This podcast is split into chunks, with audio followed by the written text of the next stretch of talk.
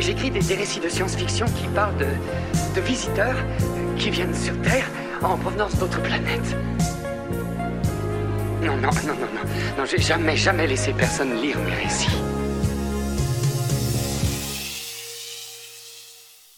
Pour le premier épisode de notre cycle sur la criminalité, nous vous proposons une nouvelle de Mac Reynolds intitulée Criminel en Utopie, écrite en 1968. La version française a été publiée dans le numéro de 76 de Galaxy, sortie en septembre 70 et traduite par Pierre Billon.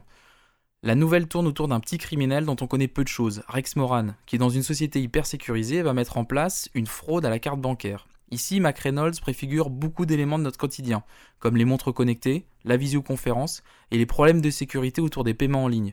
Surprenant alors que la nouvelle est écrite à une époque où les cartes bancaires n'en sont qu'à leur balbutiement. Vous découvrirez aussi un système de livraison des paiements en ligne qui ferait rêver Jeff Bezos. On y trouve aussi un petit côté roman noir des années 40 avec un personnage énigmatique qui fait éruption dans la haute société et bouleverse ses codes. Cette nouvelle sera présentée en deux parties. Bonne écoute. Rex Moran tourna le cadran de son téléphone téléviseur de poignée afin de s'informer de l'heure et vit apparaître l'image de la pendule sur l'écran. Au quatrième top, il sera exactement 7h58 minutes, dit la voix électronique. Rex Moran grommela et inspecta du regard le petit appartement. Il était temps de partir. Toutefois, il prit d'abord dans une poche intérieure de sa tunique sa carte de crédit universel et l'introduisit dans la fente de son téléphone téléviseur standard qui occupait l'unique table de son salon-chambre à coucher. État du compte de crédit, je vous prie, dit-il face à l'écran. Dix parts de basique inaliénable, répondit un robot après un instant. Aucune part de basique variable. Espèce, un dollar vingt-trois cents. Un dollar vingt-trois cents, murmura-t-il. Par le saint Zoroastre vivant, je n'aurais pas cru qu'il me faudrait commencer avec une mise de fonds aussi infime. Il forma le numéro du crédit et attendit de voir paraître un visage sur l'écran. C'était celui d'un homme d'affaires, dynamique et quelque peu impatient. Ici Jason May, directeur adjoint au crédit, section des dividendes basiques inaliénables. Rex Moran plaça sa carte Unicrédit sur l'écran et dit Je voudrais une avance sur mes dividendes. L'autre était assis devant une table de travail. Un petit instant, je vous prie, dit-il. Il enfonça un bouton, tendit l'oreille à un rapport qui lui parvenait par le truchement de son téléphone, puis ramena les yeux sur Moran. Vous avez déjà deux mois d'avance. Je le sais, dit Moran, mais il s'agit d'une circonstance imprévue. Il s'agit toujours d'une circonstance imprévue, monsieur Moran. Le ton était sec. De quelle circonstance imprévue s'agit-il? Votre dossier montre que vous prenez à peu près invariablement autant d'avance sur vos dividendes mensuels que vous le pouvez. Comme vous devez le savoir, le gouvernement perçoit des intérêts sur de telles avances. À la longue, monsieur Moran, vous y perdrez. Je sais, je sais, répondit Moran, qui poursuivit d'une voix quelque peu plaintive. Je viens de traverser une série noire, une succession de revers. En quoi consiste cette fois la circonstance imprévue, je vous prie? Rex Moran regretta de n'avoir pas davantage mûri dans le détail cette justification avant de la lancer. Un frère malade que je dois aider, dit-il. Où se trouve ce frère, monsieur Moran? Dans la ville de Panama. Un instant, je vous prie. L'autre retourna à l'un de ses écrans de bureau. Au bout de quelques instants à peine, il releva les yeux avec un soupir. Monsieur Moran, si j'en crois les mémoires de l'ordinateur, vous ne possédez aucun frère, que ce soit dans la ville de Panama ou ailleurs. Vraiment répondit M. Moran, écœuré. Le fait de mentir à un directeur de crédit dans le but d'obtenir une avance sur dividende constitue un délit mineur. Pour cette fois, je n'intenterai aucune action contre vous, mais le fait sera porté à votre détriment dans les mémoires de l'ordinateur. Ah, ça va, grommela Moran. Il éteignit l'écran. Je ne m'attendais pas à ce que ça marche de toute façon murmura-t-il. Il considéra ses plans durant quelques minutes, puis se redressa et forma le numéro de la branche locale de l'ultramarché sur sa boîte autolivreuse. Il avait dépassé de quelque peu la trentaine, son corps était légèrement empâté, son visage n'avait rien d'essentiellement déplaisant, mais il avait les traits déformés d'un homme qui a pratiqué les combats militaires ou la boxe. En réalité, il n'avait fait ni l'un ni l'autre. L'ultramarché apparut sur l'écran et il forma le numéro des jouets pour garçons, puis des jouets militaires. Finalement, il porta son choix sur les armes à feu et sélectionna un pistolet qui ne coûtait que 70 cents. Il lui faudrait son contenté. Il introduisit sa carte d'Unicrédit dans la fente, posa l'empreinte de son pouce sur l'écran et commanda l'objet. Au bout de quelques minutes, celui-ci se trouva dans la boîte autolivreuse et il l'introduisit dans la poche latérale de sa tunique. Le pistolet était plutôt petit, mais noir et d'un aspect assez authentique pour ce qu'il entendait en faire. Il alla jusqu'à l'écran de la bibliothèque, sélectionna un journal, puis un numéro vieux de deux semaines, rubrique nécrologique. Il dut parcourir plusieurs pages avant de découvrir ce qui y convenait le mieux, de par l'adresse et les renseignements contenus dans l'article, et prit quelques notes au stylo. Enfin, il forma le numéro indiqué et attendit de voir paraître un visage sur l'écran.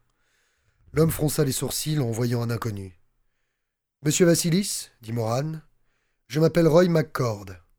Son interlocuteur était de toute évidence un aristocrate à l'air fatigué, qui avait peut-être dépassé la soixantaine.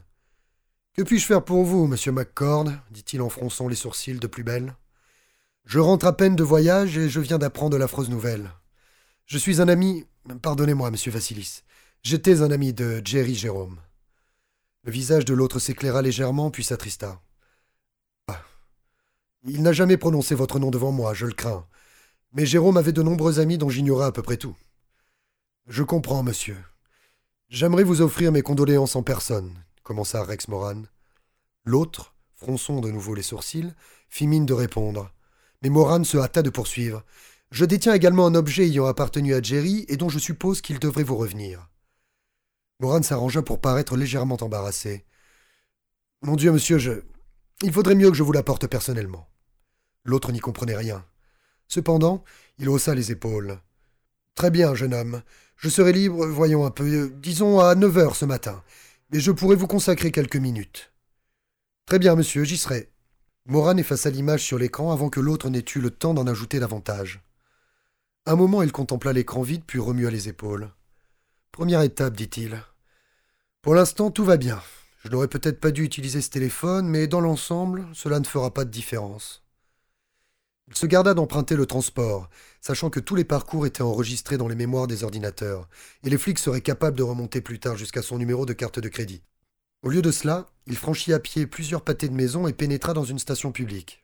Il consulta la carte et choisit une autre station à deux pâtés de maison de sa destination, puis il pénétra dans le premier véhicule à vingt places de la ligne.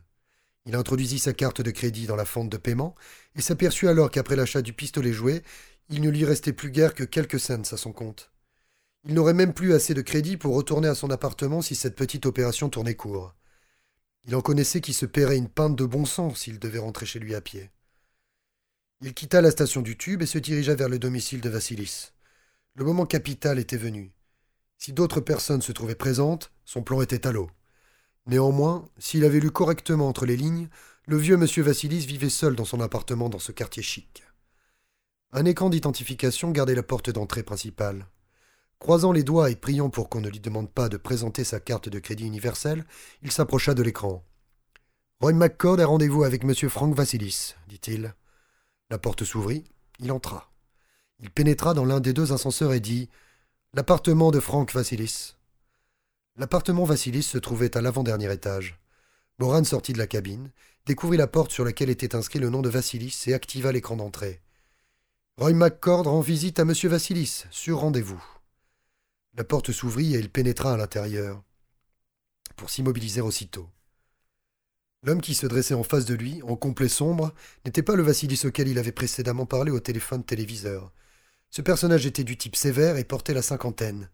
Ses yeux inquisiteurs détaillaient Morane de la tête aux pieds, notant avec morgue le complet moins qu'élégant et quelque peu usé. Monsieur McCord? Monsieur vous attend dans la pièce de divertissement. Monsieur? Par le saint Zoroastre.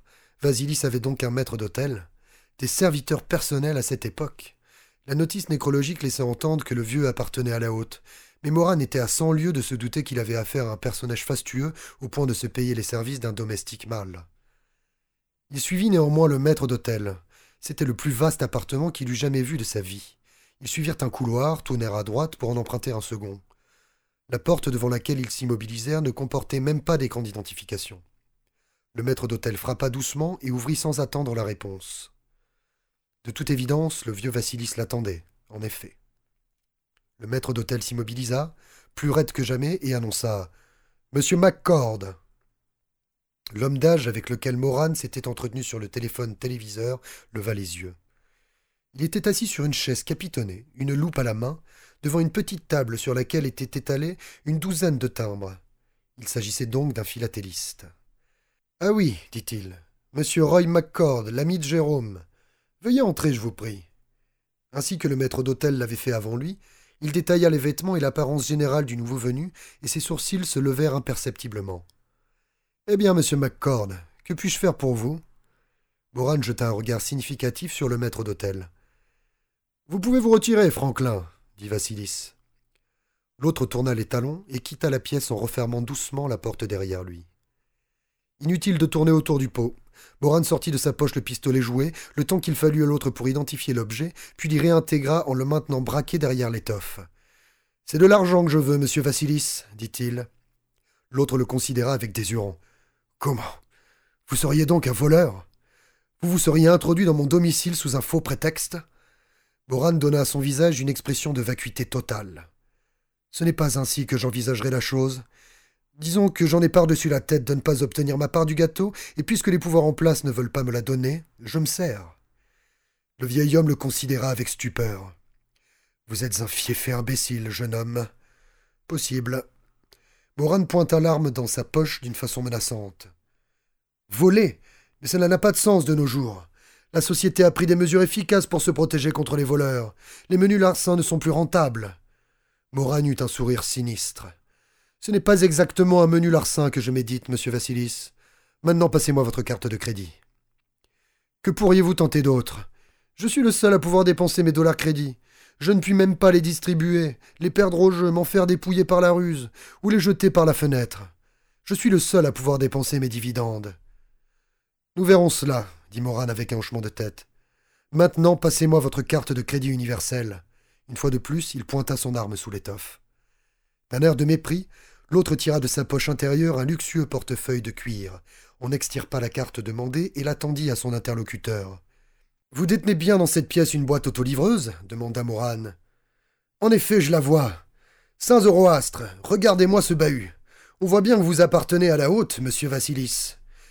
Si vous pouviez voir la dérisoire boîte autolivreuse qui se trouve dans mon mini-appartement.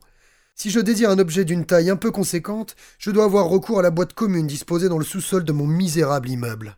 Tandis qu'avec ce coffre autolivreur aussi vaste qu'élégant, il faudrait que l'objet désiré soit de dimension vraiment anormale pour qu'il ne pût pas être livré à domicile. Vous êtes un sot, mon jeune ami, dit Vassilis. Les officiels seront à vos trousses en moins de temps qu'il n'en faut pour le dire. Moran lui adressa un sourire ironique et s'assit devant le coffre, sans quitter l'autre de l'œil. Il introduisit la carte dans la fente de l'écran de télévision et dit État du compte, je vous prie. Dix parts de basique inaliénable, dit une voix synthétique. 2046 parts de basique variable, crédit en espèces, 42 029 dollars, 18 cents. Moran fit entendre un sifflement admiratif. 2046 parts de variable? Vassilis répondit par un grognement de mépris. Moran forma le numéro de l'ultramarché, celui du département des sports, celui des armes à feu et enfin des pistolets. Il fixa son choix sur un calibre 38 sans recul et passa la commande en y ajoutant une boîte de cartouches. Il réfléchit un instant, puis demanda la photographie. Choisit un Polaroid Pentax et un lot de films. Autant faire les choses largement pendant que nous y sommes, dit-il sur le ton de la conversation.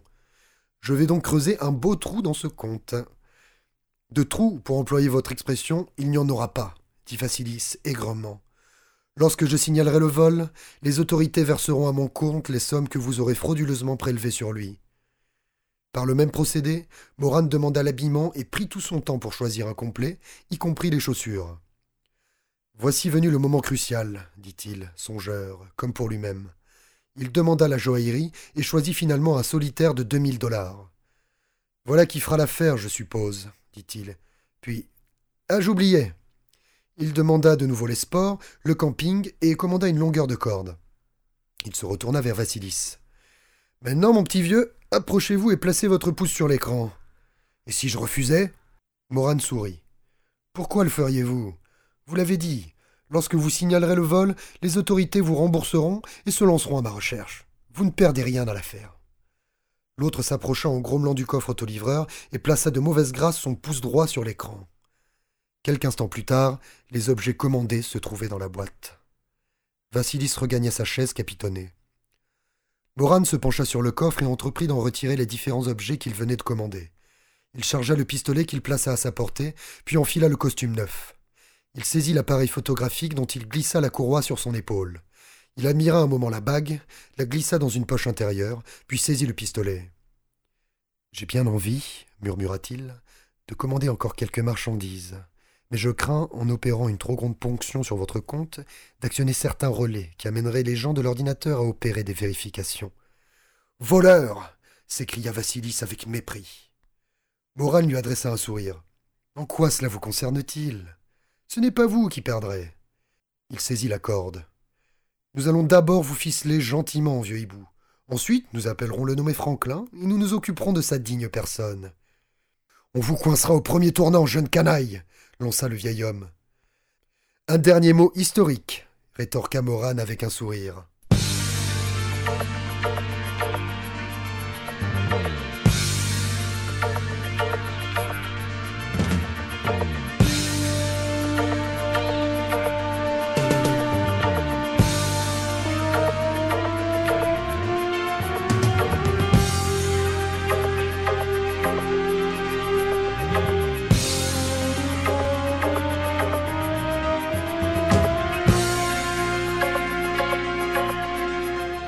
C'était la première partie de Criminel en Utopie de Mac Reynolds, une nouvelle écrite en 1968, publiée dans le numéro 76 du magazine Galaxy.